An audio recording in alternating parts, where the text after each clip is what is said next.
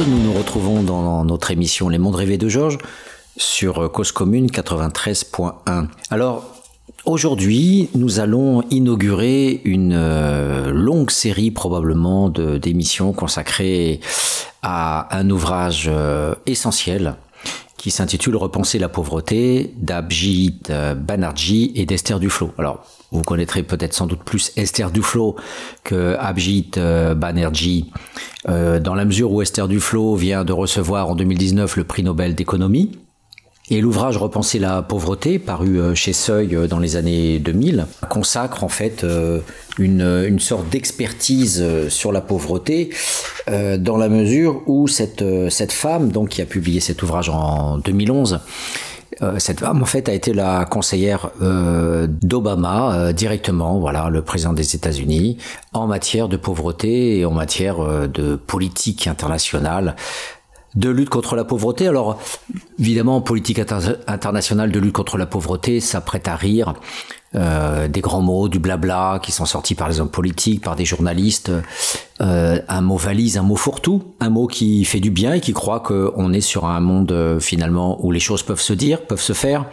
Mais à l'image de cet ouvrage, qui est essentiel, eh bien, on a des croyances, des croyances très fortes dans la possibilité euh, que le politique s'offrirait de pouvoir aider les pays pauvres. Voilà, donc euh, euh, idéologie, illusion totale. L'ouvrage est essentiel en ce sens que effectivement il, il tombe dans dans cette vision d'une possibilité d'aide internationale. Tout l'ouvrage tourne autour de, de ce thème.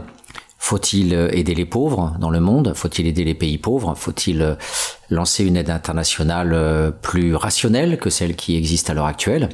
D'où le titre Repenser la pauvreté. Alors, je disais essentiel. Alors c'est une façon de, rire, de l'humour noir, je pourrais dire, de l'humour euh, faussement du Sud, dans la mesure où, où en fait tout concourt à, croire que nous avons affaire à un livre normal. Euh, Banerjee, euh, comme Esther Duflo, sont des professeurs d'économie au MIT, Massachusetts Institute of Technology, donc une des facs les plus réputées aux États-Unis. Ils ont euh, fondé JIPAL, un laboratoire d'action contre la pauvreté, dont les bureaux sont un peu partout dans le monde, à Boston, au Cap, à Santiago du Chili, à Chennai, à Madras, à Paris. Et hum, Esther Duflo a même été nommée au Collège de France, donc qui est, euh, on va dire, euh, le summum de la promotion universitaire. Donc que dire, que dire à une économiste nommée au Collège de France euh, et, hum, conseillère d'Obama et en même temps prix Nobel d'économie Voilà. Qu'est-ce qu'on peut dire en tant que chercheur ordinaire à cette femme qui visiblement accumule les prix, semble être une experte? On a affaire à un ouvrage qui semble normal. Voilà, donc vous pouvez voir repenser la pauvreté, par exemple, paru chez Seuil. Alors, paraître chez Seuil, c'est euh, effectivement comme une sorte euh, de reconnaissance symbolique. Seuil, c'est la première édition euh, française, on pourrait dire, pour tout ce qui concerne les sciences sociales. Plusieurs bouquins de la sociologie critique ont été euh, publiés chez Seuil, euh, mon laboratoire notamment publie régulièrement chez Seuil, et toute l'équipe euh, de Bourdieu a publié Réponse, notamment avec Loïc Vacan chez Seuil. Donc a priori, quand on regarde les années 70, Seuil avait publié une collection qui s'appelait Combat, et où on avait l'extrême gauche qui pouvait effectivement s'ébattre, euh, s'étaler et, revendiquer euh, tous les combats pour les femmes, pour les noirs, pour les homosexuels, pour les squatteurs, pour toutes les formes de vie alternatives. Donc a priori, voilà, publier chez Seuil, c'est publier chez un éditeur sérieux, certes académique, mais sérieux, euh, reconnu, avec là encore beaucoup de capital symbolique. Alors, que dire? Qu'est-ce qu'un chercheur comme moi simple petit manutentionnaire de la recherche, peut-il dire sur cet ouvrage Voilà. Eh bien, probablement plusieurs émissions, probablement, dans la mesure où on a affaire à un ouvrage totalement paradoxal qui semble normal. Tout semble a priori normal. Euh, vous avez voilà euh, un titre normal, une analyse d'une économiste. Euh, Vous avez deux grands, deux grands segments dans cet ouvrage. Un premier segment qui est plutôt concentré sur ce qui s'appelle la vie privée en titre 1. Et puis titre 2, institution. On a plus euh, en fait affaire à une analyse du microcrédit et de la manière dont les institutions euh, bancaires euh, se positionnent par rapport à l'aide aux pauvres. Tandis que dans la première partie, on a plutôt une réflexion sur la manière dont fonctionnent les pauvres, que ce soit au niveau de leur alimentation, avec le titre 1 euh, milliard d'affamés, pour l'interrogation, ou la santé, ou l'éducation, et le nombre d'enfants. Autrement dit, la structure de la famille. Voilà, donc que dire euh, Effectivement, que dire Que peut-on Comment peut-on s'arrimer à un tel ouvrage pour pouvoir euh, oser dire que euh, il est essentiel, essentiel parce que profondément fasciste, profondément inhumain, monstrueux, barbare, un ouvrage dangereux, un ouvrage d'une économiste, d'économiste, inféodé au capitalisme totalement, l'être humain réduit à sa fonction économique, l'être humain réduit à sa fonction euh, du rêve de ces des économistes ethnocentriques, l'être humain réduit au statut d'entrepreneur, le rêve de deux économistes, voilà, comme le rêve du fondateur du microcrédit, euh, les pauvres sont des entrepreneurs, euh, ils n'ont qu'une seule vocation, on pourrait dire, ils n'ont qu'une seule existence, c'est celle de monter des petites entreprises de bouffe, d'épicerie, de, de textile, de couture, etc. Donc on a l'impression que hum, finalement euh, c'est un ouvrage euh, dans la normalité. Tout semble normal, tout semble apaisé dans ma ville, comme disait Zebda. Tout semble apaisé dans ce livre, semble-t-il, pourrait-on dire. Voilà, on a un livre écrit en bon français, avec un plan a priori normal. Comme je vous le disais, quelque chose qui semble logique, qui semble cohérent. Voilà. En plus, dans l'ouvrage, souvent les auteurs euh, offrent un point de vue euh, nuancé en donnant la parole à des camps opposés. Le camp des économistes de droite euh, qui refusent l'aide internationale et le camp des économistes de gauche qui, qui disent qu'il faut au contraire aider de toutes les manières possibles les pauvres à devenir autonomes et bien sûr le rêve entrepreneur. Alors, je disais effectivement fasciste, barbare, je donne le ton. Comment pouvoir rendre compte de cet ouvrage si ce n'est en le décortiquant presque mot à mot, en le suivant pas à pas comme euh, un agent de la police ou un chasseur de primes traque sa victime? Comment, comment peut-on prendre prise sur un ouvrage où euh, il, euh, il faudrait citer les chapitres entiers, les lire? Je rappelle que pendant l'émission 3 minutes, qui euh, pas sur euh, Cause Commune le midi, euh, j'ai lu trois minutes d'un passage de cet ouvrage et mes, mes collègues de Cause Commune ont, ont, failli avoir une crise cardiaque.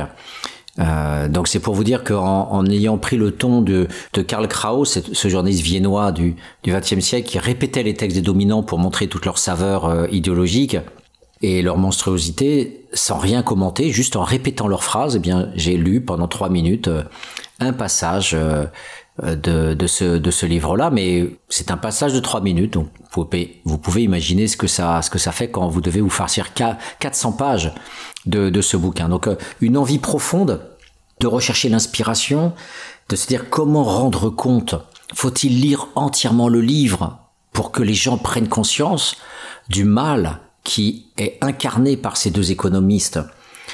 Comment s'y prendre? Bien sûr, j'ai l'envie de, tout lire, de faire simplement une lecture et peut-être de prendre 5 ans ou 10 ans pour s'occuper de cet ouvrage, d'arrêter toute activité professionnelle, d'arrêter de respirer, de ne faire que la lecture, de, de mobiliser que les yeux, uniquement les yeux et la bouche, pour dire mais écoutez ça, écoutez ce que le monde a sanctifié en nommant cette nana au Collège de France.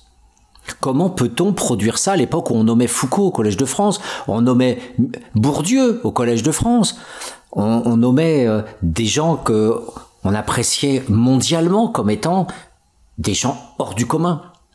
Or, vous verrez, quand je rentrerai dans le détail, que c'est truffé de banalités, truffé de contradictions, de jugements de valeur, d'abominations logiques, de faux raisonnements, c'est, c'est un ouvrage presque écrit par un fou, écrit par deux fous. Donc, en disant ça, bien sûr, qui me croira si je ne lis pas entièrement l'ouvrage?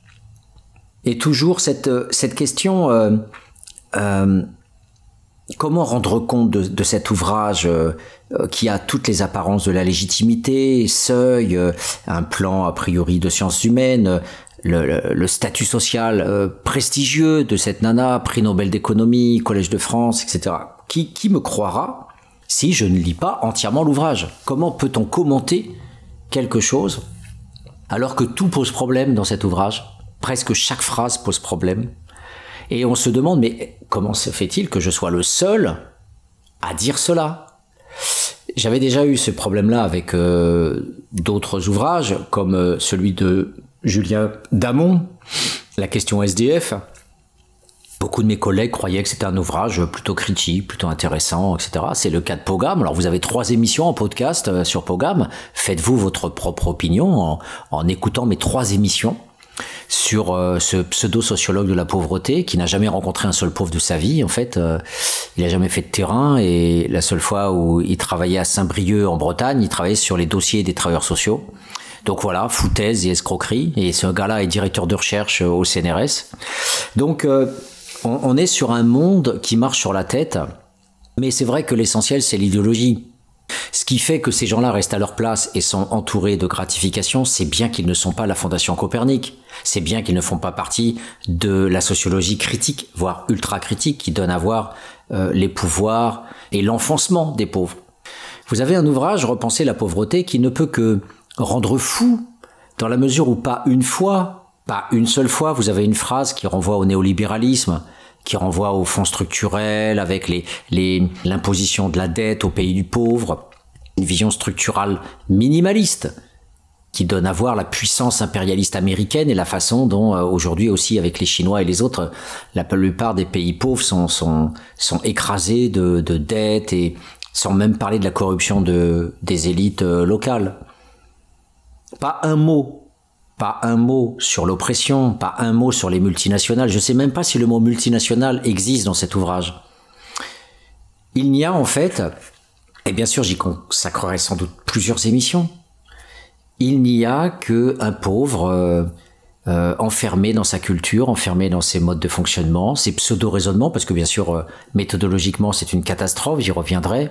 C'est un fourre-tout abominable où un, étudiant de première année aurait été euh, exclu de l'université pour utiliser une telle méthode absolument aberrante un cafouillage et un tripotillage aberrant de, de, de, plein de types de sources incohérentes les unes par rapport aux autres, etc.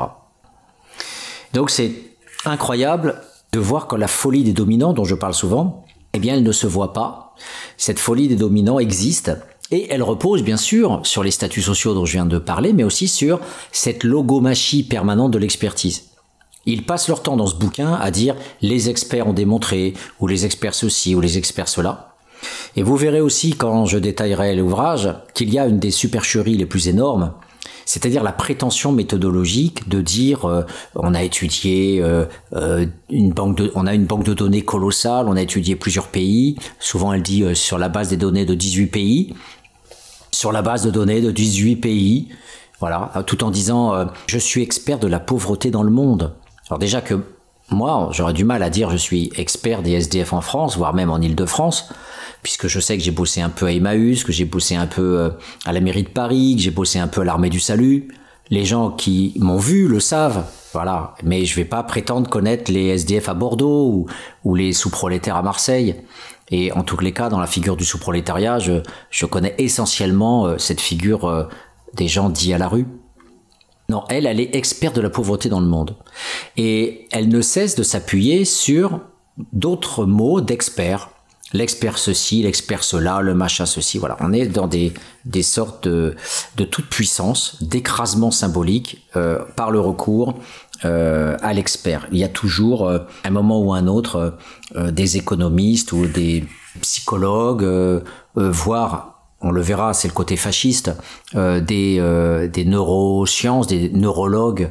Euh, voilà, cette femme est dangereuse en fait parce qu'elle est au, au cœur d'un essentialisme ethnocentrique qui parcourt tout l'ouvrage. Tout l'ouvrage repose sur du culturalisme ethnocentrique, sur l'enfermement dans des supputations idéologiques hallucinantes, sur des natures humaines. et l'ouvrage fourmille comme ça de lieux communs hallucinants attribuant aux gens, euh, les gens, les peuples, le monde, l'être humain, euh, des propriétés naturelles. Donc on a affaire à une sorte de monstre. cet ouvrage est une monstruosité scientifique et pourtant est publié parce que effectivement ça va dans le sens de la puissance mondiale, c'est-à-dire l'écrasement total des pays du Sud par les puissances occidentales et des Occidentaux qui passent pour être gentils en nous disant qu'il y a une aide internationale, mais est-elle bien distribuée? Ne peut-on pas la rationaliser un tout petit peu plus? Donc le grand, l'interventionnisme du dominant à travers la philanthropie du 19e siècle, le paternalisme, qui d'ailleurs conduit la plupart du temps à l'absence d'intervention de l'État et, la vacuité des services publics. Eh bien, cette toute-puissance aujourd'hui, elle fonctionne dans le monde de la globalisation à travers l'aide internationale. Et cette femme, avec euh, cet homme qu'on voit en fait euh, peu, puisque c'est essentiellement cet ouvrage à deux, mais c'est plutôt elle qui a reçu le prix Nobel d'économie, eh bien cette, euh, cette femme et cet homme vont prétendre penser des solutions à la pauvreté dans le monde. Rien moins que cela, en fait. Voilà. On peut résoudre la question de la pauvreté dans le monde. Il suffit de lire leur ouvrage. On a, on a donc euh, des économistes matheux, capables de faire de la planification, mais qui en fait, on le verra, n'ont aucune connaissance de la population et comment pourraient-ils l'avoir étant donné que leur banque de données sur 18 pays rend impossible la maîtrise de données cohérentes sur 18 pays, rend impossible la connaissance de population locale. Donc on verra que le charabia méthodologique euh, repose sur un fourmillement de cacophonique, euh, de parcelles comme ça, de, de prises une fois, ce sera un témoignage. Euh, je suis capté dans un village parce qu'on débarque comme ça par hélicoptère pour aller rencontrer une personne euh, via une ONG ou un club local qui vous aide. Puis on reprend l'avion ou l'hélicoptère euh, ou le taxi. Puis on, on va dans un autre village et puis on change de pays. Puis on circule ailleurs. Et puis cette fois-ci, on va lire les sources secondaires d'une enquête par échantillon aléatoire voilà, donc euh, randomisation à la façon médicale et elle adore ça, elle adore ça la randomisation, elle adore ça, un échantillon de gens euh, à qui on va appliquer le programme et puis un groupe témoin qui n'aura rien et puis on compare les deux, puis on dit ah ben voyez il y a des statistiques intéressantes parce que a priori euh, ceux-là ils ont plutôt ça ou moins cela. Donc en fait voilà, ils connaissent rien, ils n'ont jamais passé des mois et des années avec une population, ils n'ont pas une spécialisation sur un pays ou sur une région ou sur une population. C'est un fourre-tout euh, abyssal, mondial, euh, de données superficielles où on aura, voilà, forcément une émission euh, peut-être consacrée rien qu'à la méthodologie, leur, entre guillemets, parce que rien que le fait de dire méthodologie, c'est déjà presque surinterpréter leurs compétences. Donc ce voyage que je vous propose dans, cet ouvrage, euh, voyez, là ce sont mes premiers ressentis en introduction. Euh, tant la caricature, l'anomanie méthodologique et aussi les jugements de valeur, puisque le but de ces économistes, c'est pas de repenser la pauvreté, le titre est mensonger. Le but est de définir une science appliquée, de définir une sorte de politique publique où l'économiste serait expert, d'où la place des experts et pas vraiment des scientifiques.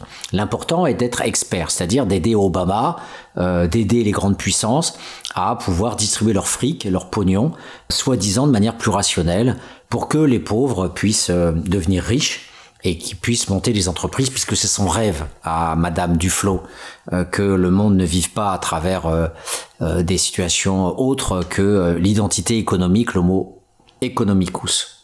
Donc cette contradiction entre le titre euh, pseudo-scientifique et, l'interrogation de base, quelle est l'international, finalement résume euh, un peu l'ouvrage, puisqu'on est déjà dans une incohérence euh, logique.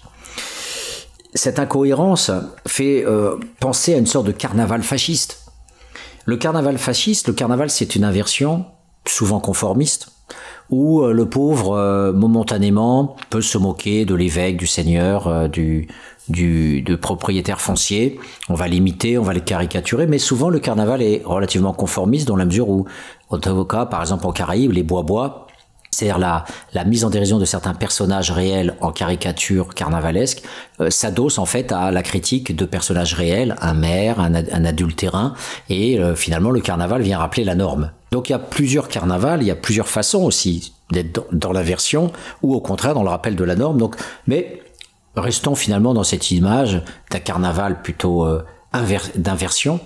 Eh bien, cet ouvrage me fait penser à un carnaval fasciste dans la mesure où la, polarisation sur l'aide internationale, alors même que les violences structurales, si je reprends l'expression de Philippe Bourgois, euh, sont systématiques dans le monde, pillage des matières premières, euh, euh, obligation et, vol des recettes de la pharmacopée traditionnelle toujours par ces laboratoires pharmaceutiques, obligation d'utiliser avec Monsanto les, engrais d'année en année sans possibilité d'être indépendant.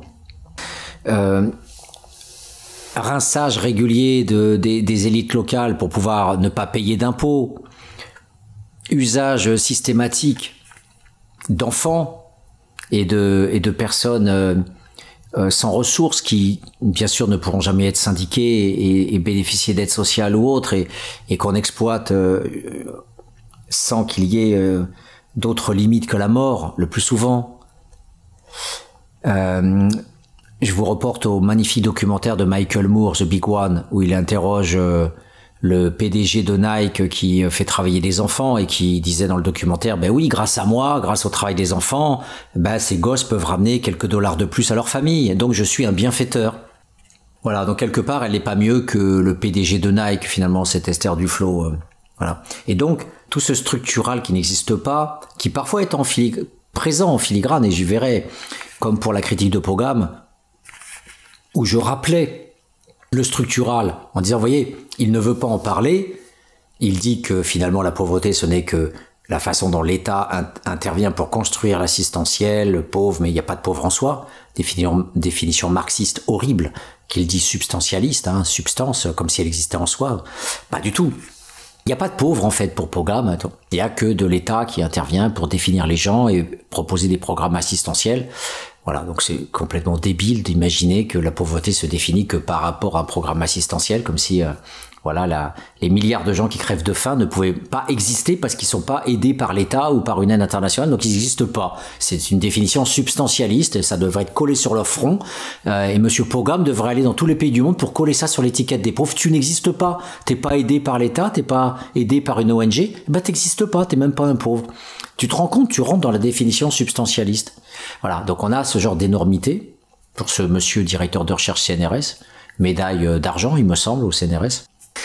Et ici, face à ce vide abyssal du structural, euh, on, a, euh, on a donc en fait une définition proprement culturaliste qui est très présente dans la première partie. C'est le pauvre qui pose problème. Euh, le titre, le point d'interrogation, je vous assure que le point d'interrogation dans la première partie vaut son pesant d'or. Je, vais vous citer précisément. Le titre 1, c'est Vie privée. Et le premier titre concernant ce culturalisme, hein, euh, la faim, l'école, les enfants, la santé.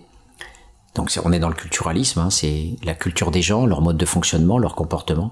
Le premier titre, c'est une question avec un point d'interrogation qui s'intitule Un milliard d'affamés?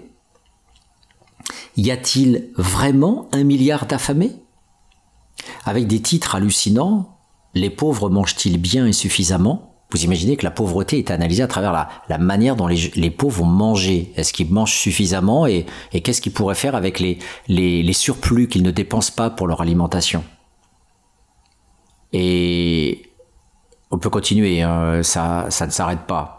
Pourquoi les pauvres mangent-ils si peu? Donc en fait, on, a quand même des centaines de millions de gens qui meurent de faim ou de malnutrition, mais euh, elle va nous sortir des pseudo-chiffres pour nous dire qu'en fait, euh, bah, les gens, euh, ils pourraient manger plus avec leurs 99 cents par jour. même pas un dollar.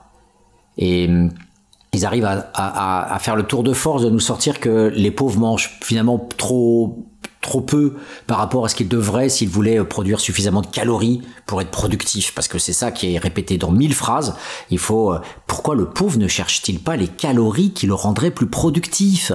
Eh oui ce genre de questionnement et de problématique existe qui ressemble presque à Malthus ou je ne sais quel facho du 19e siècle eh bien elle elle n'hésite pas. Et donc euh, la conclusion finale de ce chapitre délirant un milliard d'affamés point d'interrogation, c'est le problème de l'alimentation est-il donc, oui ou non, à l'origine d'un piège de pauvreté? Voilà, il y a un piège de pauvreté.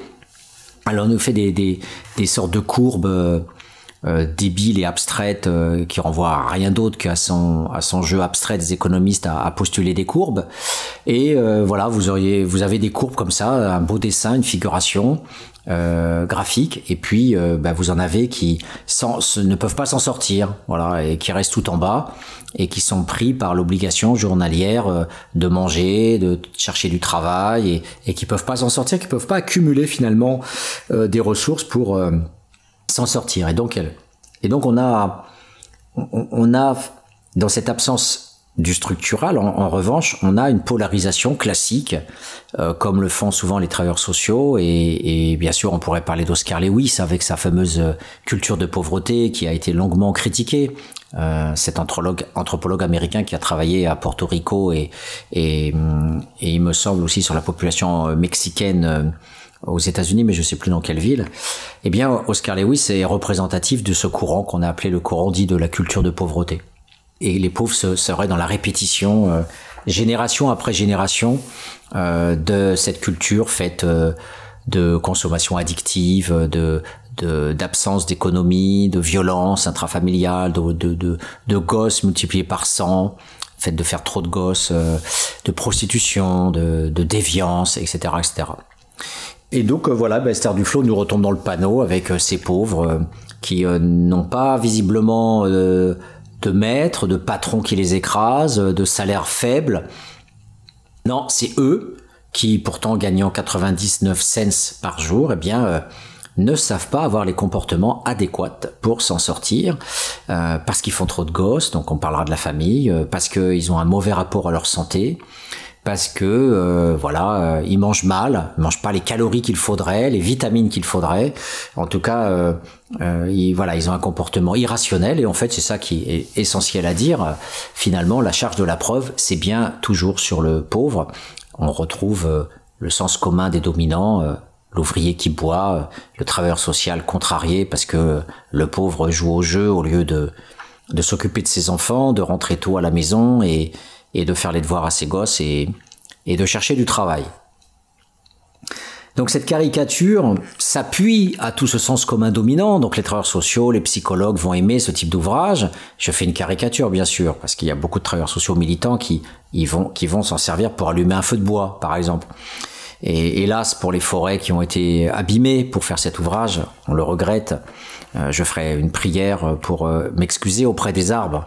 Mais voilà, on a sur chaque phrase cet oubli de l'ajustement structurel, alors que n'importe quel économiste un peu clairvoyant nous parlera des ajustements structurels et, du fait que les États du Sud ont été obligés par l'Amérique euh, voilà, de, de, rembourser des dettes que les États-Unis ont fabriquées de toutes pièces, alors que les taux d'intérêt étaient bas à un moment donné, euh, dans les années 70, et puis d'un seul coup, ils se sont envolés.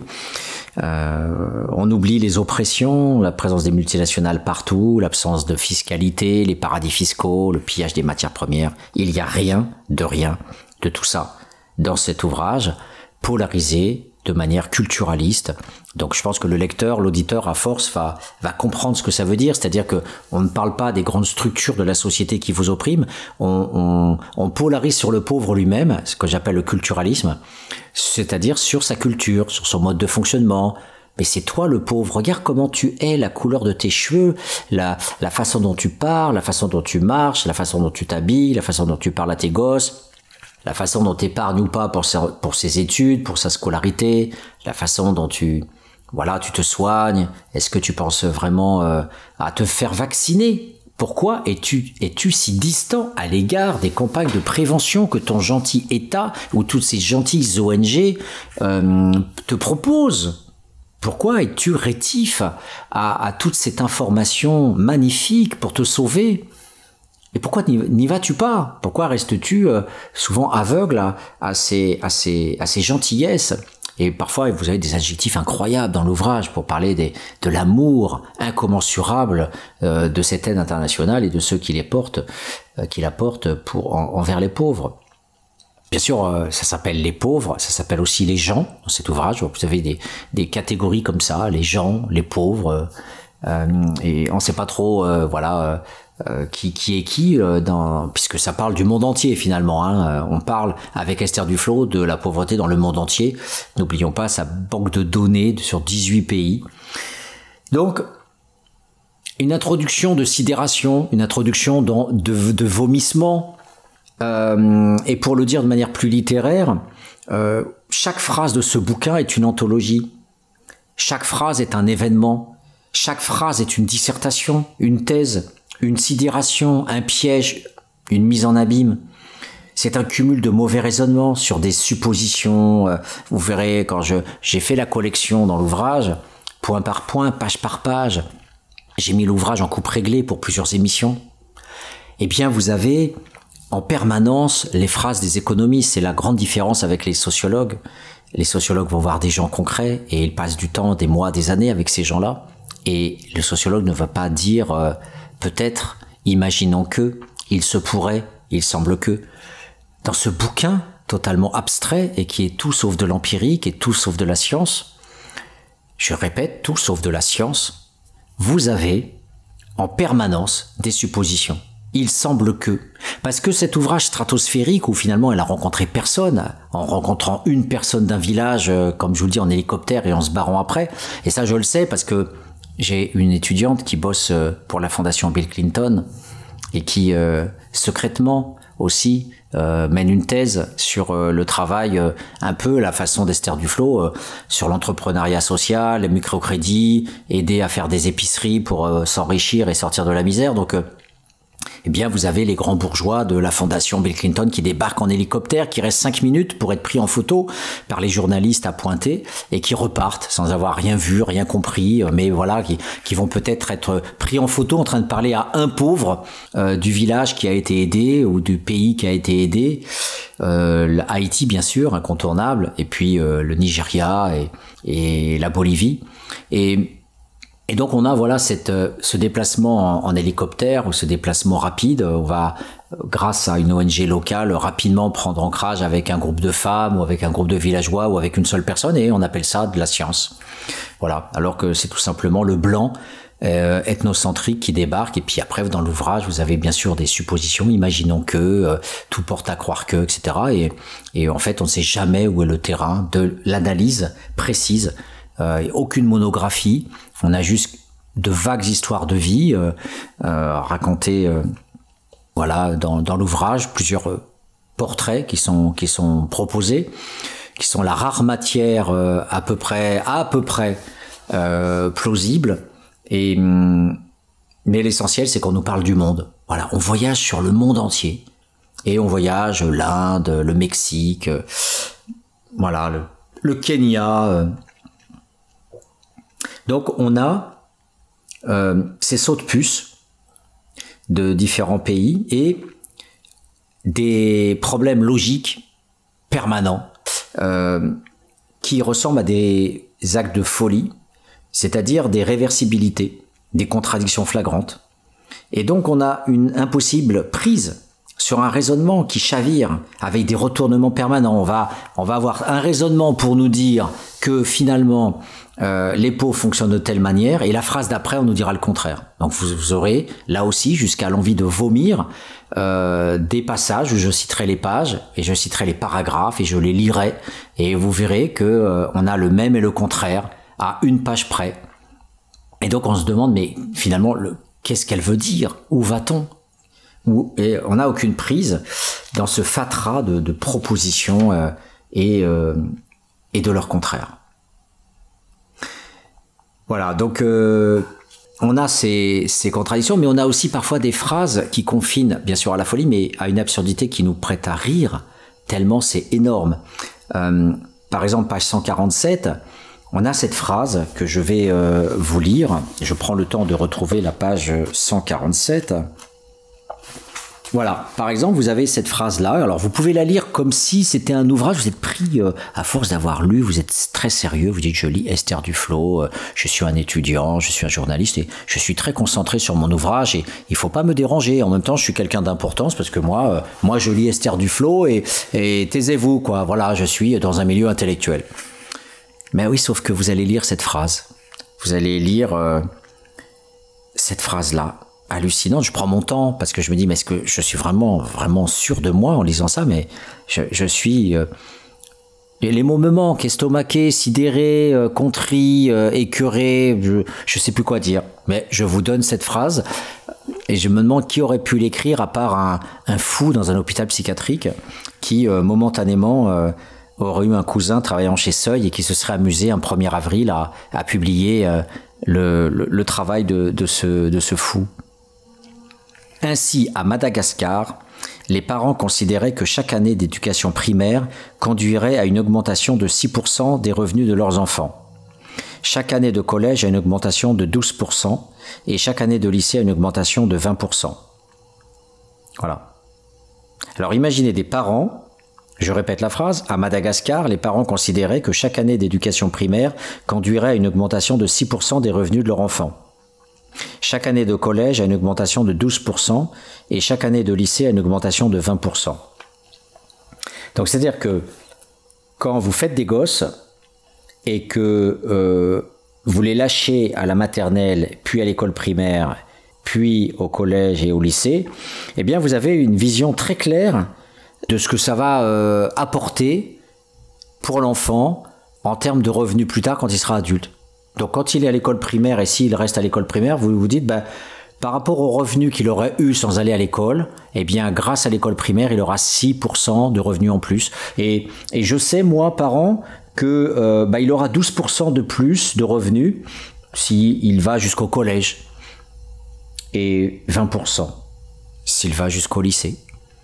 Alors je ne sais pas quel parent est capable de produire dans sa tête une telle statistique, mais ce n'est qu'un exemple pour vous dire mais qu'est-ce que je fais de cette phrase? Qu'est-ce que je peux comprendre dans ce raisonnement? Comment des acteurs sociaux peuvent-ils d'abord savoir quel sera le futur de leur enfant entre le travail et le non-travail? Et comment évaluer entre l'enfant qui sera hors école et celui qui aura fait de l'école, et d'autant plus primaire ou collège, le pourcentage de 6 à 12% On est arrêté en fait, on est stoppé il n'y a plus de raisonnement possible quand on lit Esther Duflo. On, a, plus, on a, plus que ça. On a tout simplement ce que j'appelle les lunettes de l'aveuglement. C'est-à-dire que euh, les pauvres dont elle nous parle, sont des gens qui, bien sûr, sont des journaliers, parce qu'il n'y a pas de salariés dans les pays du Sud. Il n'y a pas de salariat, c'est une invention de riches. Les gens sont payés à la journée, ce sont des journaliers. Et parmi ces journaliers, effectivement, euh, beaucoup vivotent entre plusieurs petits boulots précaires. Et donc tous ces gens-là, que ce soit dans l'agriculture, euh, ou euh, rares sont ceux qui sont finalement propriétaires et, maîtres de leur destin sur une parcelle de terre, ou, ceux qui sont ouvriers, eh bien, l'essentiel finalement du propos va être, comme je vous le dis, culturaliste. Et ce n'est pas le fait de dépendre des autres qui va poser problème. Ce n'est pas le fait qu'on vive dans une société capitaliste. Elle, est là et pourtant personne n'en parle. Elle n'en parle pas alors qu'elle est là. Et, les statuts imposés, les conditions de travail imposées, rien, rien de tout ça apparaît. Euh, le montant des salaires, euh, rien de tout ça n'est évoqué. La négociation euh, d'un pauvre recruté sur une latifundia, recruté dans une usine de zinc, parce qu'elle parle d'une usine de zinc qui va soi-disant rendre riche telle ou telle famille. On n'a rien de tout ça. Elle, nous parle, elle, du danger de la pauvreté. Page 214. La pauvreté est un risque. Et les pauvres prennent des risques. Les pauvres sont euh, seuls face au monde et ils évaluent, ils naviguent là-dedans et ils prennent des risques. ils ne sont pas écrasés, ils sont pas dominés, on leur impose pas, euh, euh, voilà, des conditions. Ils, ils sont actifs, ils sont acteurs et ils prennent des risques. Ils vont ici ou là, ils peuvent migrer. voilà, la maman va devenir femme de ménage dans une autre, une autre région de l'Inde. tel paysan va essayer de devenir ouvrier en ville dans les périodes où il travaille pas dans ses champs. Voilà, c'est le pauvre qui circule et qui tente, qui évalue. Et puis tout le livre ne parle que de la compétence. Les pauvres sont très intelligents, les pauvres sont des entrepreneurs nés, ils sont tous capables de, monter des affaires, des business. Donc euh, un culturalisme euh, populiste euh, qui oublie d'autant plus la domination qu'elle accentue de manière éhontée sur cette compétence des pauvres qui, qui n'attend que finalement. Hein. Ils ont un potentiel incroyable, c'est le mot qu'elle adore, le potentiel. Et on a finalement l'horreur de l'horreur, euh, là où la sociologie n'est pas convoquée, on n'a que du motivationnel, du psychologisme de bas de gamme, le pauvre, ses prises de risques, ses volontés, ses motivations, c'est la grande question. Sont-ils assez motivés pour euh, aller vers le travail, pour aller vers l'information, pour mieux se soigner, pour euh, mieux utiliser l'engrais efficace sur leur champ? Parce que voilà, Parfois, ils mettent pas d'engrais et si on vient pas, nous, ONG, leur proposer de l'engrais, eh bien, ils vont pas augmenter la rentabilité de leur champ. Donc, euh, font-ils suffisamment d'efforts? Donc, tout ce psychologisme de bazar, de bas de gamme, euh, en fait, euh, tout ça n'est pas suffisant. Esther Duflo nous, apporte la cerise sur le gâteau. Et la cerise sur le gâteau, c'est, la vision raciste d'un Gobineau, d'un Hitler, sur la génétique des peuples. Euh, elle nous parle, page 62, du potentiel génétique des gens. C'est-à-dire ce qu'ils sont sont dépendants de ce qu'ils ont comme euh, potentiel génétique. Chaque individu, finalement, euh, est lié à son potentiel génétique. C'est la même chose qu'un enseignant qui nous dit tel élève est doué, il est intelligent, avec les fameux tests d'intelligence, les QI. Bien sûr, tout ça est soutenu par les dominants, par les psychologues institutionnels qui vous font passer des tests de coefficient intellectuel. Alors lui, il a 152, il est, il est vraiment surdoué, il, doit avoir, euh, il doit aller dans des écoles spéciales. Et donc, euh, elle nous parle tout le temps, euh, voilà, de cet essentialisme culturaliste. Donc les pauvres ont des modes de comportement, mais en même temps, tout ça est mélangé, brouillé, sans qu'on sache vraiment où on va.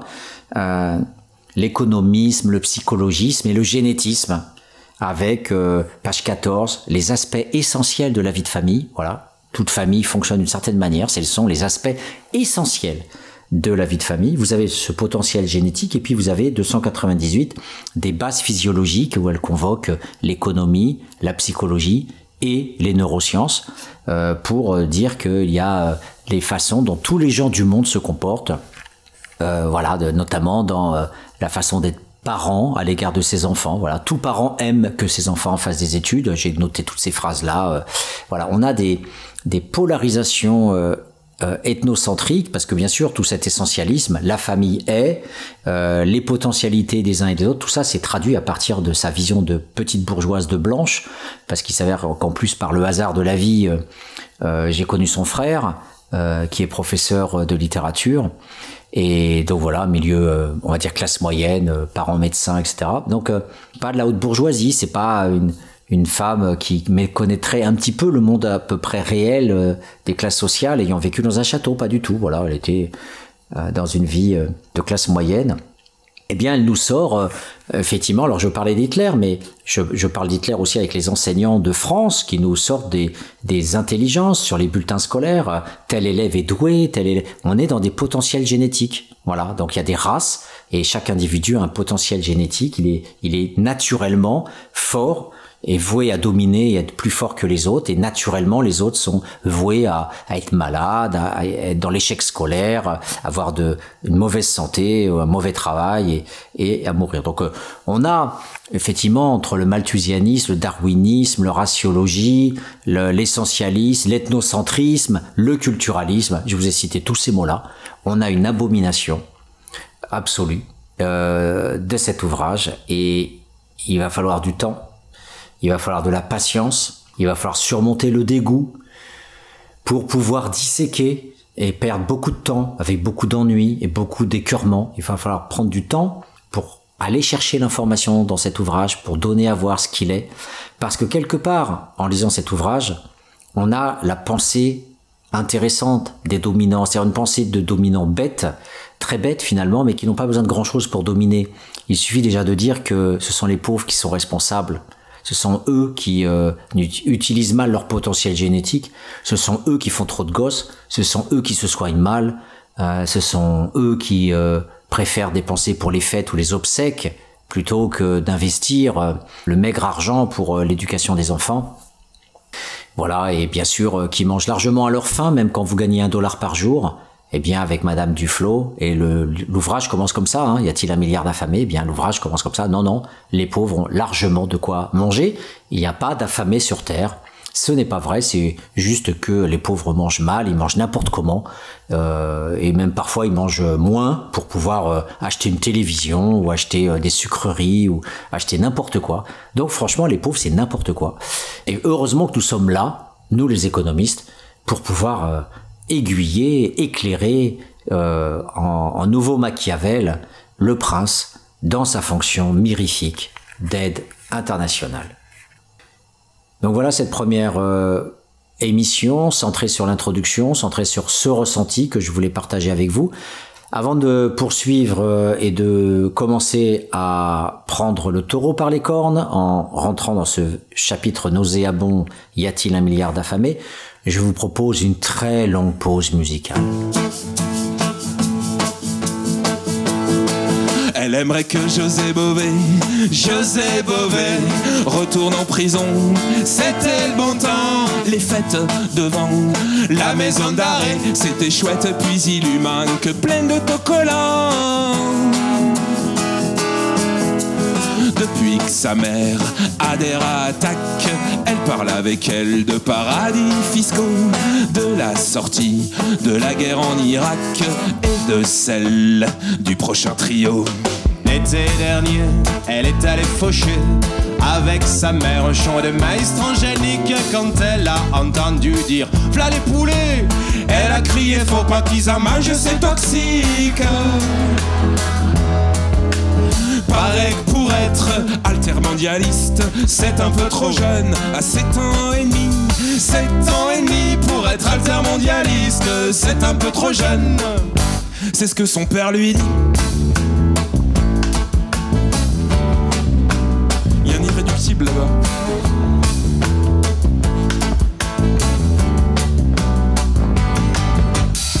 Tous les débats, elle amène du chocolat faut que la tablette fasse le tour de la table, que tout le monde en mange, sinon ça sert à quoi Si on partage pas qu'il soit du commerce équitable? Elle n'aime pas trop Charlie Hebdo, y a trop de gros mots. Sa mère lui a dit de lire plutôt Le Monde Diplôme, mais là elle trouve les mots trop petits. Elle a rencontré un garçon super chouette dans une manif, c'est sa première histoire d'amour. Bon, d'accord, c'est un petit gros à casquette. Ouais, mais il ressemble trop à Michael Moore. Pareil que pour être altermondialiste, c'est un peu trop jeune, à 7 ans et demi. 7 ans et demi pour être altermondialiste, c'est un peu trop jeune. C'est ce que son père lui dit. Et dernièrement, à la sortie d'un concert, on discutait avec des jeunes et on, échangeait des souvenirs sur l'époque où nous, on avait leur âge. Et du coup, on s'est posé cette, question, on s'est dit, euh, mais est-ce que c'était plus difficile ou pas de vivre à l'époque de la guerre froide ou à celle du réchauffement de la planète?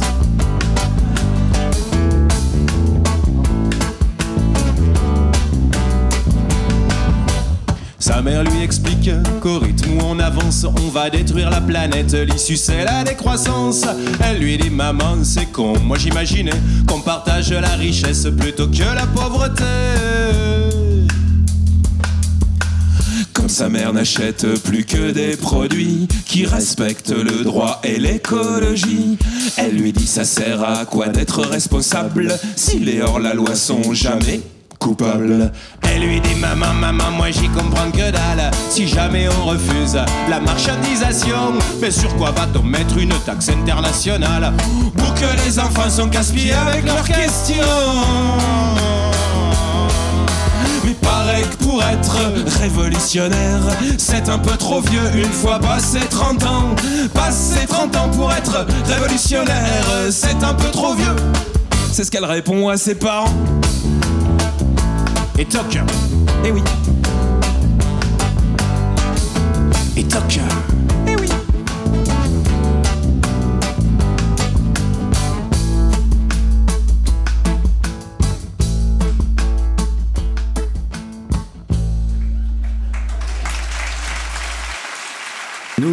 reprenons le cours de notre émission après cette euh, pause musicale salutaire euh, et nous essayons, nous essayons de, comprendre euh, cet ouvrage qui donne, comme je le disais, toutes les apparences d'un ouvrage scientifique avec la publication chez Seuil de cet ouvrage Repenser la pauvreté. Le titre donne l'impression d'être scientifique d'Abjit Banerjee et d'Esther Duflo deux économistes euh, réputés qui sont au MIT, euh, euh, donc euh, Esther Duflo qui va être nommée au Collège de France et qui sera conseillère d'Obama et qui euh, vient d'avoir le prix Nobel d'économie.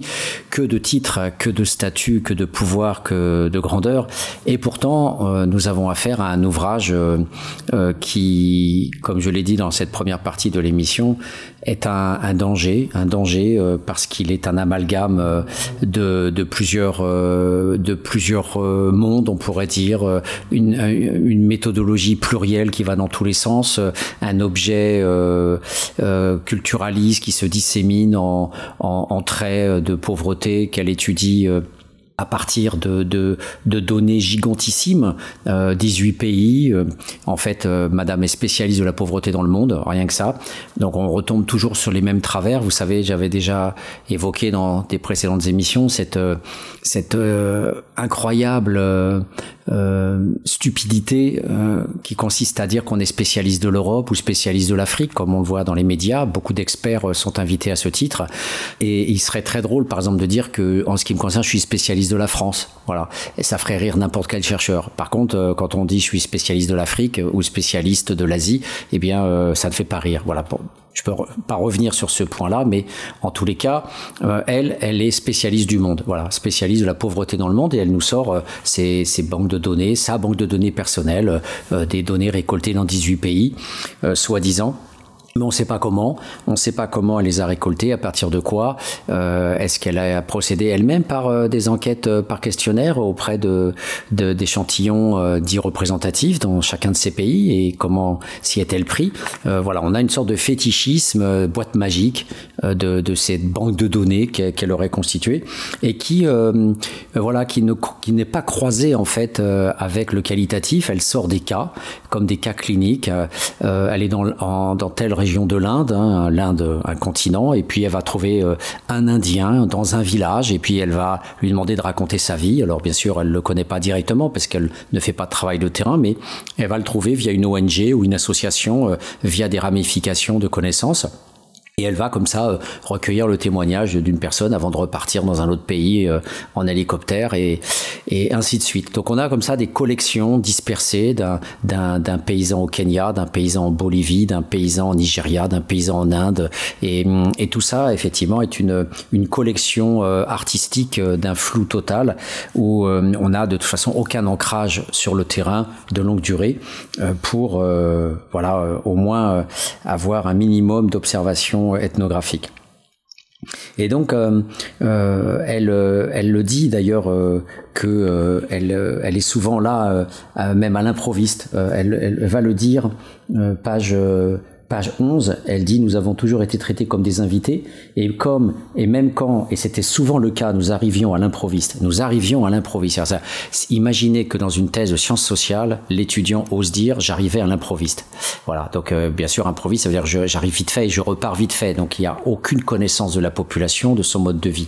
Donc l'individu même à travers ces cas cliniques, l'individu reste toujours abstrait. En fait, elle rentre jamais dans le dans le l'interrelation, dans dans l'approfondissement d'une confiance. Elle débarque, elle croit recueillir un témoignage, euh, et on sait par toutes les méthodologies des sciences sociales qu'une personne va pas vous raconter sa vie quand vous la rencontrez et que vous êtes étranger.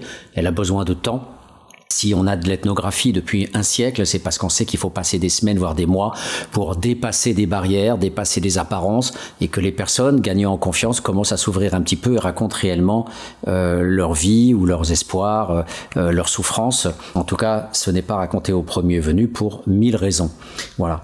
Eh bien, elle, voilà, elle, elle, elle, ose dire que sa méthodologie repose notamment sur ces sauts de puce saccadés où elle débarque pour pour repartir. Euh, voilà, nous avons ainsi parcouru les villages et les ruelles où vivent les pauvres. Nous avons parcouru. Madame la touriste euh, arrive dans un village, elle parcourt des rues, euh, elle, elle contacte comme un touriste finalement une ou deux personnes. Et puis elle nous dit donc qu'elle parcourait les villages et les ruelles où vivent les pauvres. J'aime bien ce substantialisme permanent. Il y a des pauvres, on va à la chasse aux pauvres euh, pour leur poser des questions et collecter des données. Voilà, collecter des données, comme si elle pouvait collecter des données et non pas un ramassis de lieux communs et d'évidence et d'apparence euh, pour euh, le premier venu à qui on va pas donner ses comptes en banque, ses souffrances de famille, ses atermoiements par rapport à des endettements auprès de, de différents bookmakers et etc. Donc, euh, euh, vous imaginez, vous, arriver euh, comme ça devant un inconnu, puis vous lui posez des questions, et vous pouvez croire que vous faites de la science quand vous débarquez à l'improviste en posant des questions. Donc, on a des données planétaires, des données comme ça abstraites récoltées sur 18 pays, pourquoi pas plus d'ailleurs, et puis en même temps, euh, cette prétention au cas clinique, alors qu'en fait qu'il n'y a aucune profondeur, il n'y a aucune inscription réelle euh, dans une interrelation euh, dont on sait qu'elle est négociée, dont on sait que tous les ethnographes nous ont raconté qu'il y a des modes d'entrée, qu'il y a un temps d'acclimatation, un temps de mise en confiance, et, et tous les grands scientifiques qui ont pratiqué l'ethnographie, effectivement, nous l'ont transmis dans des manuels que l'on lit et, et, qui nous demandent des mois, voire des années d'apprentissage. Donc, Madame l'économiste, rentrez chez vous, restez dans votre bureau et faites-nous des statistiques abstraites comme vous savez le faire en économie, mais franchement, cette science sociale de, de gratouillage hein, et de de pigmentation de votre quantitatif par quelques cas cliniques, franchement, c'est une aberration, c'est un scandale scientifique total. Et pourtant, euh, elle ose l'écrire en plus, hein, elle ose l'écrire. Voilà, euh, même pas d'observation durable et, et, répétée, mais tout simplement euh, un tourisme par hélicoptère avec des, des, arrivées comme ça sub, subreptices qui sont absolument hallucinants et qui pourtant sont confirmés par ses propres paroles. La démarche aussi euh, qu'elle euh, défend et qu'elle adore, c'est la, la, démarche euh, médicale. Hein. La, les essais aléatoires en médecine, où vous avez une population qui va recevoir un médicament et l'autre qui va être en fait un groupe témoin, eh bien, elle adore ça. Elle dit que c'est finalement ça la, la, meilleure preuve. Donc, à chaque fois qu'il y a une, une politique de développement, une aide internationale, il y a toujours un un groupe qui ne reçoit pas l'aide et un groupe qui reçoit l'aide et on, on compare les résultats dans, dans chaque cas. Euh, voilà, ça c'est sa démarche préférée. Mais effectivement, ça peut donner un certain nombre d'indications sur quelque chose qui peut être euh, producteur. Hein, vous prenez euh, l'aléatoire euh, chez elle, euh, lui fait croire qu'en fait les deux groupes seront parfaitement identiques et qu'à ce titre il devrait fonctionner de la même manière.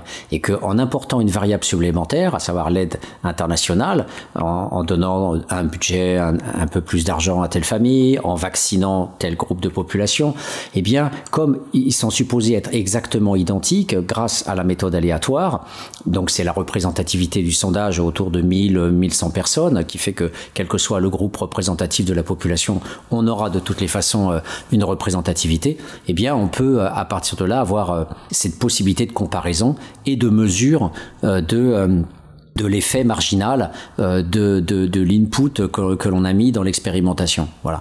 Donc c'est pas forcément faux, mais en tous les cas, ça, ça, ça donne à voir euh, qu'il n'y a absolument pas de d'enquête monographique ou d'observation de longue durée, et que ces pauvres restent toujours des personnages abstraits. Donc il n'y a pas de subculture, il n'y a pas d'effet de, de, de, région. L'être humain est, est, est, est, ramené finalement à, à une mesure très abstraite présupposant que tous les individus euh, euh, sont, sont identiques euh, parmi les pauvres, en espérant qu'elles prennent dans ces groupes aléatoires des pauvres. Donc on se demande comment ils définissent un pauvre et qui fait partie de l'échantillon.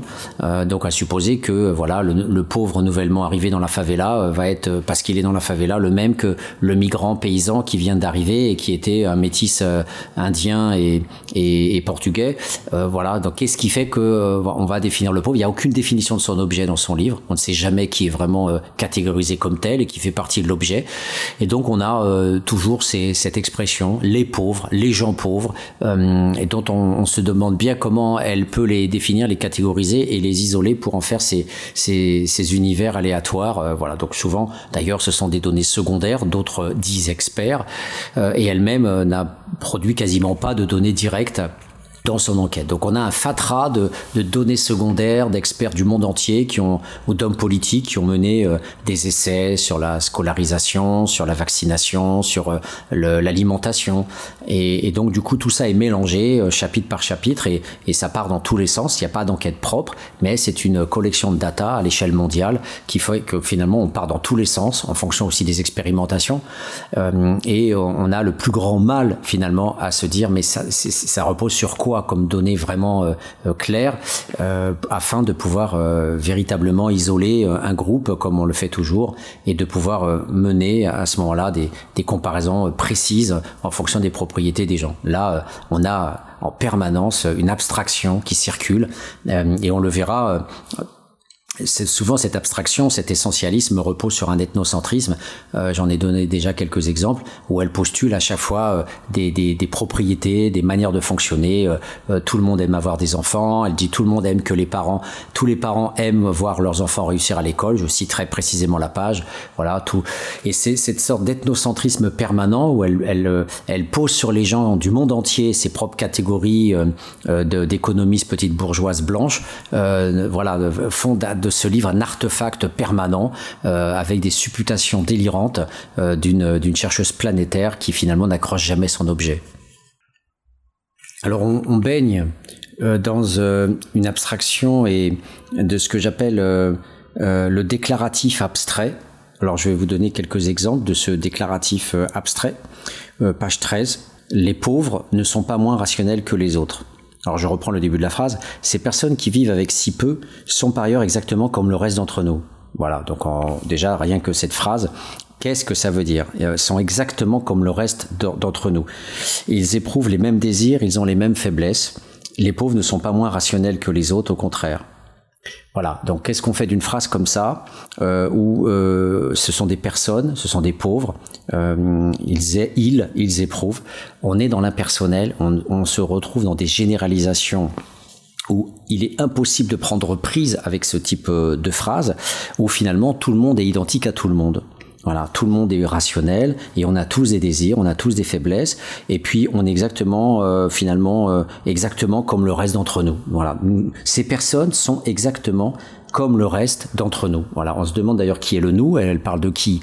Est-ce qu'elle a été voir les Inuits? Est-ce qu'elle a été euh, voir comment euh, les Indiens euh, d'Amazonie vivent? Est-ce qu'elle a été voir comment un, gang russe vit, etc., etc., ou une plateforme pétrolière Donc voilà, on, se retrouve devant une, une sorte d'homogénéité, alors faussement humaniste, hein, finalement plutôt que de voir euh, les violences extrêmes et de se dire bah oui euh, ce qu'ils ont euh, comme vie c'est vraiment pas comme nous. Parce que et eh ben justement une des tactiques c'est cette fausse humanité ce faux humanisme cette empathie de l'égalité euh, qui lui permet finalement de, de dire bon bah c'est pas si grave que ça finalement hein, euh, on est on est tous un petit peu sur le même bateau même s'il y a des différences eh bien les pauvres quelle que soit leur situation sont sont parfaitement rationnels et, et, et peuvent même être c'est le cas de toute la seconde partie du livre hein, peuvent être des entrepreneurs sociaux. Et d'ailleurs, le banquier indien qui a créé le microcrédit euh, le dit, voilà, les pauvres sont des entrepreneurs nés, euh, aime-t-elle rappeler. Et, et, cette insistance sur cet homo academicus euh, du pauvre rentre en contradiction avec tout ce que l'on sait des conditions de vie sur les plantations notamment euh, il suffit que que je vous lise juste euh, des passages d'André Corten Pla Planète misère chronique de la pauvreté durable ou que je je vous parle de ce livre extraordinaire de Nancy Shepherd Hughes qui a vécu pendant des années des années sur les plantations brésiliennes de sucre euh, euh dying je sais plus exactement euh c'est le, titre de son livre, c'est un truc du genre euh, mourir sans larmes, quoi, euh, dying without weeping, euh, un équivalent comme ça. Et où là la faim est tellement présente que finalement les enfants malnutrition permanente meurent très tôt et, pour sauver ses enfants, la maman souvent célibataire ou, ou dans ce qu'on appelle les familles monoparentales, eh bien va va devoir faire des choix et parfois abandonner un de ses enfants pour pour sauver les autres, euh, qui rappelle le film Le choix de Sophie. Eh bien, cette sélectivité euh, abominable de type fasciste, puisque dans les camps, les nazis s'amusaient à faire ça, ils disaient aux femmes choisis l'enfant que tu veux conserver. Eh bien, le, le, monde structural du capitalisme impérialiste a la même a la même texture. Puis finalement, il oblige la mère à faire ce choix euh, de garder bon. Et Nancy, à Shepherd Hughes, l'anthropologue américaine, a, a, dû une fois euh, tenter de sauver un de ses gamins en, en euh, en le prenant à la mer qui euh, entre guillemets ne pouvait plus le nourrir et allait l'abandonner à sa mort elle le prend, elle le kidnappe d'une certaine façon, tout en nous rappelant que dans la culture euh, de ce milieu-là, la femme qui a un tout petit peu plus peut parfois prendre l'initiative de récupérer euh, un bébé abandonné et de le nourrir autant qu'elle le puisse, en tout cas, avant euh, de le remettre à sa mère ou bien en l'élevant elle-même. Et, et, cette sorte de, coutume implicite de survie, eh bien, elle l'applique elle-même, ce qui lui donne le droit, finalement, entre guillemets, de prendre ce gosse-là, qui mourra à 18 ans, finalement, suite à une rixe entre mâles pour la conquête d'une femme. Et, donc voilà, la, la, réalité est absolument monstrueuse par rapport à la malnutrition, par rapport à la faim, par rapport au manque de, tout de, la plupart des journaliers et des paysans pauvres et des ouvriers pauvres de la planète bidonville. Euh, et pourtant, euh, elle, elle, nous, elle, nous, elle nous propose ce regard euh, de banalisation. Bah, les pauvres sont comme nous, voilà. Et, et cette banalisation dans l'écriture, ce refus de donner à voir des violences extrêmes de notre part, puisque tout son ouvrage, c'est de dire on est gentil, on est adorable, on fait de l'aide internationale. Le, le, seul enjeu, c'est est-ce qu'on en donne trop ou pas assez, voilà. Mais d'entrée de jeu, on est positionné comme des États gentils, des États qui donnent, et effectivement, toute l'immensité, le, continent du néolibéralisme est passé à la trappe, on n'en parle jamais. Et on ne, produit absolument rien d'autre que euh, ces tentatives généreuses, euh, voilà, qui produisent après ces tentatives, eh bien une écriture, euh, une écriture de l'écrasement, du rabotage, comme dirait Bourdieu. On rabote jusqu'au silence le sens des mots, le sens des épreuves des gens, et on, a comme ça ces équivalences entre les différentes personnes. Donc ce, cette banalisation et cette, euh, ce rabotage, bien sûr, euh, fonctionne euh, à, à, partir de l'ethnocentrisme, parce qu'à partir du moment où vous dites que les pauvres euh, qui pourraient être dans des conditions extrêmes de survie au Brésil ou ailleurs, euh, finalement sont proches de nous, eh bien, vous allez forcément dire qu'ils sont comme vous par rapport à votre culture à vous. Donc l'ethnocentrisme, euh, c'est par exemple page 14, cette phrase, nous commençons par les aspects essentiels de la vie de famille, deux points, ce que les gens achètent, donc vous imaginez déjà l'économiste qui parle comme si le reste de la population du monde, la dimension essentielle, à supposer qu'on soit essentialiste comme elle, c'est acheter. La première phrase, ce que les gens achètent. Voilà. Alors que le, voilà la, vie sociale euh, hors monétaire euh, est, est déjà première dans l'histoire euh, de l'humanité la monétarisation euh, voilà est, est, aussi souvent secondaire pour beaucoup de gens. Et, et, je ne parle pas que des jardins créoles mais aussi de toutes les, les formes d'autosubsistance d'autoproduction de, de, de, consommation euh, par troc etc donc nous commençons par les aspects essentiels de la vie de famille. Ce que les gens achètent ce qu'ils font concernant la scolarisation de leurs enfants virgule leur propre santé celle de leurs enfants ou de leurs parents combien d'enfants ils choisissent etc voilà donc, euh, rien que la façon de poser cela nous fait tomber dans un essentialisme. Euh, donc euh, l'essentialisme, c'est une nature. Hein, on enferme la famille dans une définition de nature, naturaliste. La famille, c'est cela, c'est naturellement cela et c'est rien que cela. Donc une essence, une nature. Et cette nature, elle se, elle se rapproche de ce que elle vit en tant qu'économiste blanche euh, d'un pays riche et occidental. Donc du coup, c'est de l'ethnocentrisme essentialiste. Voilà. Donc le mot est plutôt simple maintenant.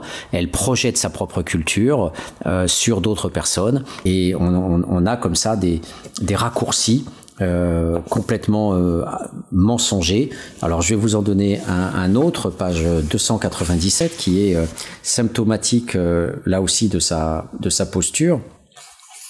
Voilà, alors ici on, on est sur un domaine hallucinant euh, sur lequel on, on, pourrait aussi faire toute une émission euh, sur c'est la montée des neurosciences, là, l'essor de, de, tout ce génétisme qui parcourt euh, les sciences sociales. Et d'ailleurs, le CNRS finance beaucoup de, de laboratoires aujourd'hui des neurosciences. Et, et, la seule psychologie qui est financée, c'est plus la psychanalyse, c'est la, la, psychologie justement associée aux neurosciences. Alors, elle nous dit, par exemple, euh, comme nous l'avons déjà évoqué au chapitre 3 à propos des soins préventifs, le cerveau humain ne traite pas de la même manière le présent et le futur.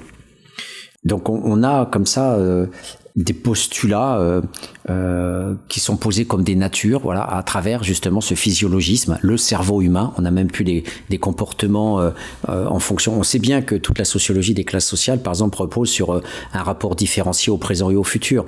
J'en parle notamment dans Les Mondes rêvés de Georges, la vision instantanée au jour le jour euh, est lié à la survie, bien sûr, tandis que la projection euh, est liée à, aux ressources. Euh, et Philippe Ariès a déjà bien montré à propos de, du, du 16e, 17e siècle que l'investissement sur les enfants, sur la scolarisation et leur métier n'a été possible qu'à partir du moment où régressait la mortalité infantile. Et, et c'est vrai qu'à partir du moment où la santé s'améliore et qu'on peut commencer à projeter sur les enfants, de manière générale, c'est la reproduction des sociétés qui devient moins problématique. Et donc, en plus, quand on vit moins de la guerre et des épopées et plus de l'économie et de la stabilité, eh bien, on peut encore plus être dans la projection. Donc on voit bien que on a déjà des grandes formations historiques, le féodalisme guerrier et puis le, mercantilisme et l'économie euh, capitaliste de l'autre. Euh, et après, à l'intérieur de ça, on a des classes sociales qui peuvent être plus ou moins euh, dans des constructions différencier de, du présent et du futur. Donc euh, la, la, façon de réduire ça à un cerveau humain euh, vous donne la mesure de, de des bêtises que l'on peut euh, écouter par rapport aux milliers de recherches précises d'historiens et de sociologues et d'anthropologues sur le rapport au présent et au futur des, des groupes sociaux.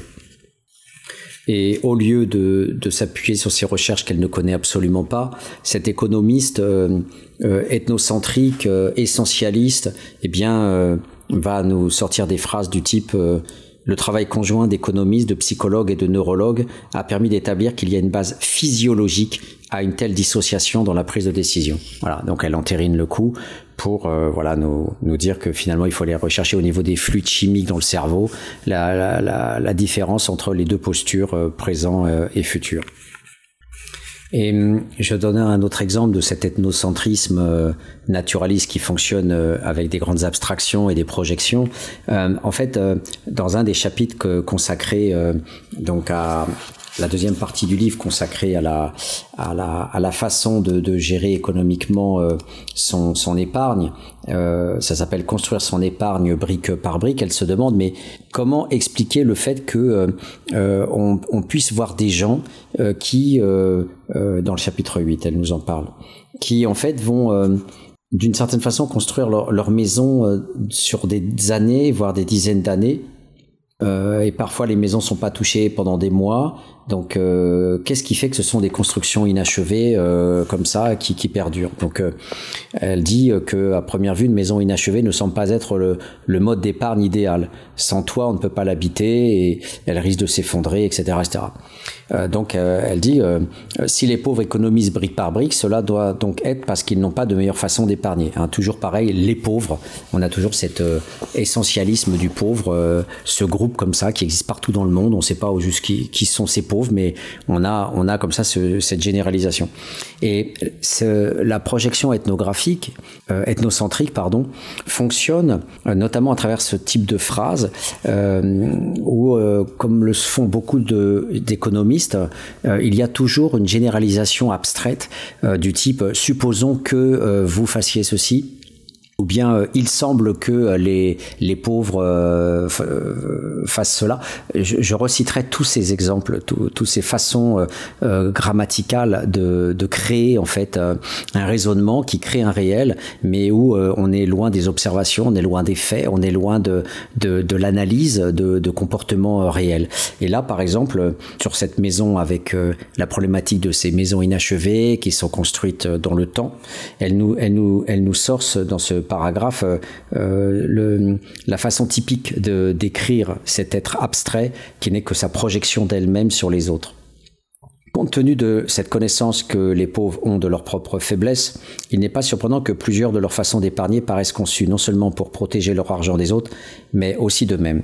Ainsi, si vous vous êtes fixé un but, voyez Donc elle va pas dire donc les pauvres que j'ai rencontrés dans telle ville en 2005, euh, dans tel village, de telle famille, etc. On a une abstraction. Si vous vous êtes fixé un but, donc en plus elle nous parle, elle nous parle en partant d'elle-même, tout en s'adressant à nous, en nous disant nous faisons partie du même raisonnement, nous faisons partie de la même commune humanité de raisonnement euh, où tout le monde peut me comprendre quand je réfléchis à haute voix dans un raisonnement abstrait où il n'y a personne de concerné directement, mais où finalement tout le monde doit se reconnaître. Hein. On est bien dans cet ethnocentrisme naturaliste euh, qui, qui produit un tout à partir de ses propres représentations de ce que peuvent être les pauvres.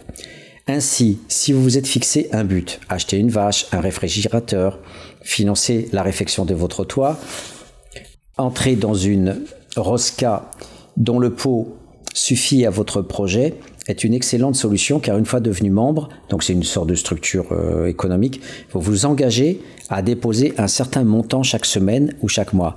Lorsqu'arrive votre tour de collecter l'argent du pot, euh, vous avez juste assez pour vous procurer ce que vous espérez acheter et vous pouvez le faire tout de suite avant que l'argent ne glisse entre vos doigts. Construire une maison brique après brique est sans doute une autre façon de s'assurer que vos économies sont consacrées à un objectif concret. Voilà, donc on a euh, ce type d'écriture, quand on, que ce soit euh, une mutuelle euh, de pauvres où on fait tourner les, les, prêts communautaires, quel que soit finalement le mode d'entrée dans son raisonnement, on a, on a toujours une personne abstraite, une personne réifiée, comme dirait Marx, et et donc on ne sait jamais véritablement si c'est elle qui parle avec ses suppositions, si on parle réellement de, de gens qui ont été suivis, euh, et on flotte comme ça en permanence entre un cas clinique, euh, des suppositions euh, permanentes, et on a souvent du conditionnel. Voilà, le, dans ces phrases quasiment toujours, on a euh, il semble que, il semblerait que, tout, tout porte à croire que, etc. Et, et, je vais maintenant vous donner rapidement les quelques exemples de, de ces expressions typiques. C'est d'autant plus drôle que page 26, elle, elle nous dit que tout son, tout son livre est hum, finalement tendu par euh, la quête de vérité. Euh, donc bien sûr, euh, comme je vous le disais euh, lors euh, de la première partie de cette émission, elle est, elle est attachée bien sûr à, aux experts. Donc tout de suite, elle, elle nous dit voilà que les experts adoptent des, des positions voilà tranchées. Euh, qui sont rarement étayées par des preuves rigoureuses. Donc on, elle nous fait rire parce qu'à la fois elle cite énormément d'études secondaires menées par ces soi-disant experts, et pourtant elle, elle les relègue en disant que c'est elle qui finalement va apporter des preuves rigoureuses puisque elle les, elle les met euh, sur la touche souvent en, en réfutant leur position trop tranchée, dit-elle, et rarement étayée par des preuves rigoureuses. Alors on se dit waouh, Esther Duflo va, va être une économiste vraiment impressionnante. Et alors on, s'attend, on s'attend donc à, une sorte de déclenchement euh, de, d'une armée de preuves empiriques euh, solidement euh, euh, arrimées à des chiffres, à, à, des, à des comparaisons très, très strictes, etc. Et euh, en fait, l'ouvrage est parsemé, au contraire, de, d'expressions euh, du type il semble que, ce qui laisse penser que, Peut-être que, on pourrait expliquer, il y a sans doute moins de choses, on pourrait imaginer, imaginons que, etc., etc. Voilà, ça c'est euh, les, ces expressions-là finalement, euh, le, finalement le, nous montre une fragilité permanente dans son raisonnement, puisque toujours abstrait, puisque toujours par ethnocentrisme, un raisonnement de bureau d'une personne qui finalement était très peu sur le terrain. Elle a glané comme ça par hélicoptère en arrivant à l'improviste dans un village grâce à un contact quelconque d'une ONG euh, dans les grandes organisations internationales. Boum, elle arrive avec son hélicoptère, elle rencontre une personne, elle se casse au bout d'une heure et au bout du compte, euh, elle connaît rien de rien à la pauvreté dans le monde et on se retrouve avec euh, ce type de phrase, ce laisse penser que, peut-être que, on pourrait expliquer, etc. Ce qui, ce qui n'est jamais, bien sûr, euh, une expression qu'on peut utiliser dans notre, euh, dans, dans les sciences sociales parce que on a accroché les gens, on les a pris dans des interactions, dans des relations durables et on décrit précisément ces scènes, on décrit les lieux où on est et, on fait, on dresse des revenus précis, euh, des, tableaux précis des revenus des gens, de, leur euh, comportement, de, et on les suit diachroniquement, on les suit historiquement euh, par de la narration dans le déroulement de leur vie, ce, que, ce qui nous amène à faire des récits de vie, soit en tant que tel, soit indexés à l'analyse générale du, de, de la thèse ou de l'ouvrage. C'est vous dire qu'il euh, suffit parfois de lire attentivement un ouvrage, de rentrer vraiment dans l'ouvrage et d'avoir les catégories, les catégories logiques qu'il faut, en l'occurrence repérer ces conditionnels et repérer toutes ces, tous ces ces lapsus finalement involontaires qui nous, qui nous marquent euh, sa fragilité et plus que ça, euh, son escroquerie intellectuelle, puisque au bout du compte, elle, ne sait rien elle passe son temps à faire des suppositions des supputations, des conjectures, euh, des hypothèses fumeuses. Voilà, donc au terme de cette première émission, quand elle nous dit, page 10, qu'elle elle s'appuie sur son ouvrage sur une enquête qui a été menée pendant 15 ans dans une vingtaine de pays du monde, eh bien, euh, force est de constater que le résultat est d'une extrême faiblesse, que son ouvrage finalement est exclusivement une invitation méthodologique à toutes les erreurs qu'il ne faut pas commettre en, sciences sociales. Euh, comme je vous l'ai dit, il y a beaucoup de ismes, naturalisme, essentialisme, ethnocentrisme, culturalisme, psychologisme et, tant d'autres, euh, tant d'autres ismes euh, qui, qui, montrent que euh, il faut aller vers ce type d'ouvrage, même quand les ouvrages sont très mauvais. Au contraire, ce sont de magnifiques exercices logiques pour exercer la pensée critique et euh, voilà, je voulais vous présenter aujourd'hui dans ces grandes lignes, avant de rentrer dans le vif du sujet, puisque plus un ouvrage est mauvais et plus il faut du temps pour euh, euh, restituer toutes les anomalies, toutes les failles. C'est un peu comme la réparation d'une voiture très fatiguée.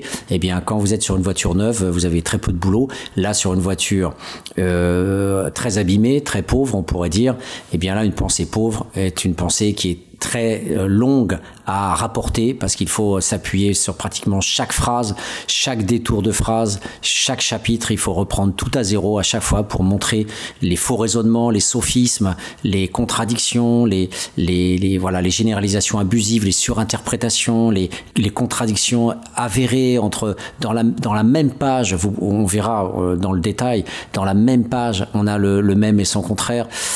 Et donc il faut euh, prendre euh, des notes et en, en, en l'occurrence sur cet ouvrage effectivement c'est des dizaines de pages de notes euh, afin euh, de pouvoir donner à voir ce que ce que peut être une fausse économie de gauche puisqu'elle était conseillère d'Obama, une fausse économiste engagée pour lutter contre la pauvreté alors qu'en fait elle concentre toute l'analyse sur le pauvre lui-même. J'utilise beaucoup ce raisonnement par l'absurde. Imaginez un camp de concentration. Et dans ce camp de concentration, vous avez un concentrationnaire euh, décharné. On l'appelait le musulman dans les camps de concentration. Ce concentrationnaire décharné, vous le regardez de manière euh, culturaliste et ethnocentrique. Eh bien, vous allez dire que ce pauvre ne fait aucun effort pour euh, mieux manger, euh, que voilà, il fait les poubelles, euh, il se lave pas. Et, effectivement, on va vous arrêter vite dans le raisonnement et on va vous dire, mais Monsieur Brunto, vous êtes débile. Il est dans un camp de concentration et le nazi l'empêche de se laver. Et le nazi lui donne pas beaucoup à manger. Et dans les rations, eh bien, il y a très peu de vitamines et il y a deux trois carottes qui surnagent dans le bouillon, mais il n'y a pas grand chose à mettre dans le ventre. Et, là, pourquoi ne, ne faisons-nous pas ce même travail? On n'est pas en train de mourir par, euh, par volonté, par désir personnel. Quand on a euh, un dollar par jour, comme elle le fait, comment peut-elle être dans l'ignorance de qui donne un dollar par jour. Pourquoi y a-t-il des journaliers? Pourquoi y a-t-il des gens qui ont si peu euh, sur Terre quand d'autres ont des millions de dollars? Qu'est-ce qui fait qu'on peut vivre dans une économie monétaire avec un dollar par jour? Comment concrètement les gens vont vivre. Alors, tout son ouvrage euh, nous parle des pauvres, effectivement, des gens qui ont des maladies, des gens qui ne peuvent pas travailler suite à, à des accidents du travail ou, ou, qui, malgré le travail, ont très peu d'argent, etc. Et eh ben, malgré cette évidence, euh, elle reste aveugle. Elle reste aveugle, elle ne voit pas le, le, le cadre structural, c'est-à-dire les institutions, euh, les usines, les plantations, le travail forcé. Euh, c'est comme si on parlait des États-Unis en parlant du noir pauvre de l'underclass, effectivement, qui est enfermé dans sa culture de pauvreté, sans voir que euh, il était en esclavage avant, qu'il a travaillé euh, de force dans les plantations, dans le système Jim Crow, de la ségrégation jusqu'aux années 60 et bien après les années 60, qu'il n'avait pas accès aux meilleurs emplois tenus par les ouvriers blancs. Et, après, vous, lisez Elliot Liebo, Thalys Corner, et vous verrez le rapport au travail des Noirs dans un ouvrage extraordinaire qui vous précise euh, les différentes stratégies euh, de survie et le rapport au travail euh, de, gens qui sont souvent confinés au boulot les plus pourris par le système et, qui essayent de s'adapter tant bien que mal à ce qu'on à ce qu'on leur laisse comme miette. Voilà, donc c'est pour vous dire à quel point ce culturalisme centré sur le pauvre lui-même qui se débat et qui tente de s'échapper euh, des prêteurs sur gage, qui tentent de s'échapper de la maladie, qui tentent de, d'avoir de, plus d'argent, mais s'il est dans un syndicat comme au Brésil ou en Colombie, il sera assassiné euh, très rapidement. Euh, comment ce, personnage qui aimerait bien que ses enfants aillent à l'école, mais qui n'a pas les moyens de payer les professeurs qui, qui coûtent cher, ou, ou, tous les, ou en tout cas de, de pouvoir euh, donner euh, les livres qu'il faudrait pour continuer à aller plus loin dans les études, eh bien, au lieu de voir ça simplement et de raisonner après peut-être bien sûr sur l'aide internationale, pourquoi pas? C'est il y a aussi une aide internationale et elle peut être rationalisée. Eh bien, on ne peut pas la suivre du tout une seconde sur cette réduction à ce que le pauvre fait et vit comme individu, en, en voyant comment l'aide internationale peut aider cet individu pris isolément puisque bien sûr euh, l'aide internationale ne va pas s'attaquer, vu, qu'elle vient des grandes ONG et des puissants, elle va pas s'attaquer aux multinationales et aux entreprises. Mais ce qui serait la base, la base du raisonnement, si on faisait de la science sociale, ça serait ça. C'est-à-dire moi, sociologue, j'essaye de voir comment euh, des élites de gauche peuvent essayer de contrarier des élites de droite, les multinationales, en essayant de proposer des programmes sociaux, de services publics, scolarisation, santé, etc. Mais quels sont les, les, les, contre-pouvoirs, les contre-mobilisations de gens qui voient d'un mauvais œil aussi le fait que euh, euh on, propose plus d'écoles, donc ça veut dire aussi moins, les, moins exploiter les enfants. Et, et donc rien du tout, il n'y a pas ces contre-pouvoirs euh, dans son analyse, il n'y a rien de tout ça. On a juste une polarisation sur un individu seul face à ses revenus et, et à ses stratégies pour avoir un peu plus d'argent. Et par rapport à ça, on a euh, le, la magnificence du, la munificence du grand blanc euh, qui vient, euh, bien sûr, Bill Gates et, tant d'autres euh, qui sont connus dans le monde, apporter quelques miettes avec des milliards, bien sûr, mais qui sont au regard du monde entier des miettes qui ne changent absolument rien à la structure globale de, la pauvreté dans le monde. Voilà. Donc ce premier regard sur cet ouvrage d'Esther Duflo euh, était, était nécessaire, même si j'aurais pu commencer chapitre par chapitre, parce que si on n'a pas ce point de vue global global, déductif, théorique, euh, hypothético-déductif, donc par le haut, euh, eh bien, euh, le lecteur serait finalement euh, prisonnier euh, de, la façon dont elle a construit son propre ouvrage et j'aurais eu les pires difficultés à expliquer euh, en prenant chapitre après chapitre comment tout ça finalement est un artefact et, et, une sorte de faux sociologique, un faux scientifique. Donc en prenant mon point de vue, en le, posant de manière radicale, ben, eh bien voilà, je propose à l'auditeur de croire à mon point de vue et de voir si je vais être capable de l'appliquer après en, en pensant ces différents chapitres. Voilà. Donc j'ai déjà donné pas mal de critiques et d'exemples, mais malgré tout, il sera quand même nécessaire d'aller plus loin et de, rentrer dans le détail de ces, raisonnements. Mais au moins, le point de vue est donné, à la différence, on pourrait dire, d'un documentaire où euh, le cinéaste euh, euh, finalement cache son concept dans le cadrage cache son concept uniquement dans la manière de sélectionner les images et de donner la parole à qui il veut. Là, je pose le point de vue et c'est à partir de cette construction de mon monde sur son monde que on va pouvoir raisonner afin de, pouvoir euh, en tirer euh, toutes les conséquences euh, du point de vue de cette monstruosité scientifique.